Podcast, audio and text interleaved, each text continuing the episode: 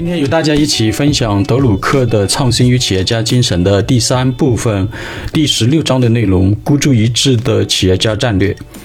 企业家战略是企业精神最重要的内涵之一。企业家精神的话呢，呃，需要这个企业内部的政策来确定企业的发展目标和运营模式。呃，企业的话，通过自身的经营和市场的实践来检验企业家战略是否能够引领企业的未来发展。呃，并且呢，来验证是否能达成企业的战略目标等等吧。那么，具体的企业家战略主要有哪几种类型呢？呃，具体的企业家战略的话，主要有以下四种类型：第一种孤注一掷；第二，攻其卵类；第三，找到并占住一个专门的生态利基，啊，就是我们现在所说的生态位吧。那么第四的话，改变产品市场或一个产业的征集特征。呃，其实这四个战略的话，可以相互作用的，而且并不是互相来排斥的。呃，同一个企业里面的话，呃，同一个企业家的话，往往会把其中的两个战略啊，啊，甚至是三个战略的元素的话，啊，整合在一个战略当中。呃，其实这四个战略的话，并不总是界限分明的。例如，同一个战略很可能既采取攻其卵类的策略，又同时注重找到并占住一个专门的生态位。呃，并且的话，这个四种战略的类型呢，呃，都有各自不同的先决条件。每一个战略的话，只能使用于某一种特定类型的创新，而不是用于其他类型的创新。每一个战略的话，都需要企业家表现出不同的行为。每一个战略的话，都有自己的局限性和存在的风险。那么，什么是孤注一掷的企业家战略呢？德鲁克认为。孤注一掷的目标并不一定是要来马上建立一个大的企业，呃，但这是他的最终的目标。该战略的话，从一开始瞄准的就是要收、要获取永久性的领导地位。呃，采用这种战略的企业家的话，通常是为了赢得一个新的市场或者是新的产业的领导地位。孤注一掷并不是企业家的主要战略，更谈不上是低风险高成功率的战略。相反，在所有企业家战略的当中，这个战略的风险性其实是最大的，呃，犹如一场赌博，而且它不容不容许有一丝一毫的失误，在很大程度上，一般是没有第二次机会的可能。但是，一旦成功的话，孤注一掷就会带来高额的回报。以下的案例就很好的说明了孤注一掷的战略的内容和要求。类似的，赫夫曼罗西公司。是世界顶级的生物制药公司，无论是研发能力和盈利能力，在同行业都是名列前茅的，呃，具有一定的知名度和影响力。其实罗氏公司原来是一家非常不起眼的一个小公司，二十世纪二十年代中期以前，罗氏公司一直是一个苦苦挣扎的小型的化学公司，呃，在市场竞争中毫无优势可言。在当时的条件下，对于罗氏公司来讲，不仅面临企业增长的困难，还面临生存发展的危机。罗氏公司的高层领导和研发团队苦苦思索，终于决定集中公司的优势资源进行维生素的研发与生产销售。在当时，对于这个研维生素的话，整个科学界就是还没有完全接受这种维生素物质的存在。但是罗氏公司果断买下了无人问津的维生素的各种专利，并从苏黎世大学请来了维生素的专家们，并给予这些专家高薪的待遇。呃，据说当时的话，罗氏公司聘请的这些维生素的专家们的报酬是大学教授薪水的好几倍呢。罗氏公司将所有的资金和贷款全部投入了新维生素的研发、生产和销售当中。尽管六零年后，罗氏公司当初购买的维生素的专利都已经过期了，但它几乎占据了世界维生素市场的一半的份额。在当时，罗氏公司经营的收入就高达几十亿美金。后来，这家公司又两次使用了孤注一掷的战略。第一次是二十世纪三十年代，尽管当时大多数科学家知道磺胺类药品不能有效地治愈传染病，但是罗氏公司依然竞争。防胺类药品市场。另一次呢是二十世纪五十年代中期，呃，当时的话也是几乎没有一个科学家怀疑这个镇静剂的疗效啊，就是当时呃相信这个镇静剂疗效的人很少。但是这个罗氏公司呢还是全力的投产了利眠宁和安定这两种镇静剂。呃，另外的话，杜邦公司也采用过同样的战略。经过十五年艰辛的，呃，累遭挫折的研究，杜邦公司终于发明了第一种，呃，就是发明了。首次发明了一种叫做尼龙的合成纤维，呃，之后的话，杜邦公司就投入大量的资源来建立生产尼龙的大型工厂，呃，就生产这个尼龙的比较大型的工厂，并投放了大量的广告，呃，当时听说投放这个广告的话，呃，也是一个创新的一个开端，啊，就是没有人来这个工厂来做这样的广告的，也开创了这个啊塑胶产业的领域，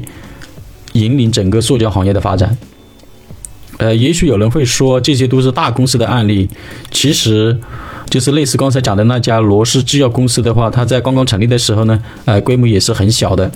呃，虽然有些公司都是白手起家的，但他们很好的应用了孤注一掷的战略，呃，并且把握了市场的需求时机，使得企业获得了很好的一个发展。呃，孤注一掷的战略的话，是否适用于公共服务机构呢？呃，答案是肯定的。孤注一掷的战略并不仅仅限于企业。公共服务机构也是可以使用此战略的。冯宝创办柏林大学的过程，就是最能反映孤注一掷战略内涵的案例。其实，冯宝本人对创办大学没有没有什么兴趣的。大学对于他而言的话，只不过是建立新的、完全不同的政治秩序的一种手段。这种新秩序既不同于18世纪的独裁专业的统计，也不同于法国资产阶级所倡导的大革命的那种民主制度的类型，而是一个均衡的制度。呃，在这个制度当中的话，没有政治背景的专业人士的话，呃，可以聘任为公务员，也可以担任政府的官员，而且还依据其掌握的专长来进行招募和晋升。他们在自己的工作领域内享有充分的自主权。呃，这些人士的话，我们今天称之为技术官僚，只需要承担有限的任务，而且还将受到一个独立的专职司法系统的严严格的监督，就是他们可以享受这个专职的司法系统的这种呃监督的一种一种措施。他们在自己擅长的领域内享有高度的自主权，由此可见，这些资产阶级可以在两个领域内享有啊个人的自由。一个是道德和文化的自由，另一个是经济的自由。冯宝本人的话，还通过写书来宣扬自己的思想。一八零六年，拿破仑彻底摧毁了普鲁士专制的王朝，原本可能阻挡冯宝新思想实施的一些势力，如国王的势力、贵族的势力、军队等等这些势力的话，都土崩瓦解了。冯宝就是抓住了这个好的机遇，创办了柏林大学。并将其作为实施他政治思想的主要载体，而且获得了巨大的成功。柏林大学在当时还建立一个特别的政治结构，19世纪的德国人称之为法治国家。在这个政治结构当中，自主自治的公务员和一和一般的文职官员等精英人士完全控制了政治和军事领域。自主自治的知识分子中，杰出的人士与自主的大学相结合，创造着一种自由的文化氛围。经济结构也拥有相当的自由，而且大部分不受限制。这种结构首先使得普鲁士拥有道德和文化的优越感，这种优越又成就了德国的政治和经济的优势。很快，德国在欧洲就取得了领导地位，并且受到了一些资本主义国家的推崇。其中，英国和美国就非常非常推崇德国的这种做法啊，并且还模仿德国的这种做法。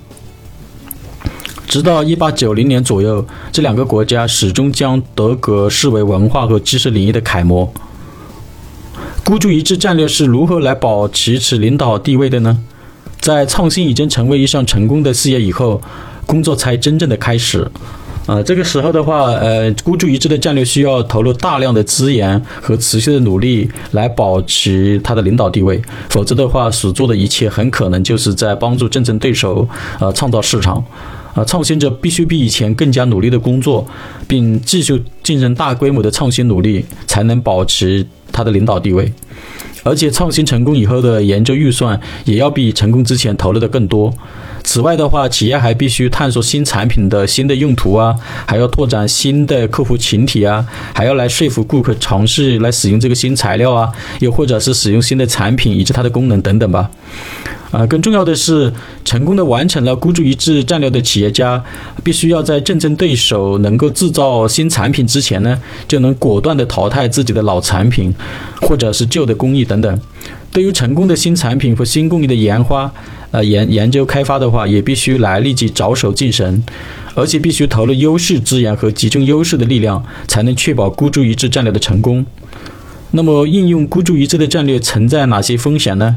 采取孤注一掷的战略其实存在比较高的风险。运用孤注一掷战略容易失败的原因，有的是缺少坚定的意志，有的呢可能是努力不够，又或者是战略定位出现了偏差等等吧。此外的话，尽管创新成功了，但是很可能由于资金短缺呀，资源发挥的作用有限啊等等，也很可能导很可能的话会导致这个估值一致的战略的失败。虽然采取该战略一旦成功可以获得高额的回报，但是由于它的风险过大，难度较高，因此比较适用于重大的创新项目领域。例如像冯宝成功的建立一个新的政治制度，又或者是罗氏公司用维生素开辟了新医药的全新领域等等。事实上，它只是拥有极少数的创新领域，需要对创新的来源及其推动力进行大量的分析，并做到了如指掌。它需要创新者投入大量的努力和资源，在大多数的情况下，最好使用其他战略。主要不是因为其他战略的风险更低，而是因为大多数创新机遇所带来的成果不足以弥补孤注一掷战略所投入的成本、努力和资源等。关于孤注一掷的企业战略，我所受到的启发如下。呃，第一的话就是战略并不是解决现在的问题，而是解决未来的问题。第二的话，战略并不是回答今天的经营问题，而是要遵循以未来决定现在的战略思维，聚焦企业的发展机会与增长机会。第三的话，企业管理的重点的话，应该放在企业的外部，这要放在这个市场当中、顾客当中、变化当中，才能找到适合企业的发展战略。第四的话，要对影响公司未来发展变化的事情保持相当的敏感敏感度，高度重视价值创价值创造与人的发展，才能实现企业战略的价值目标。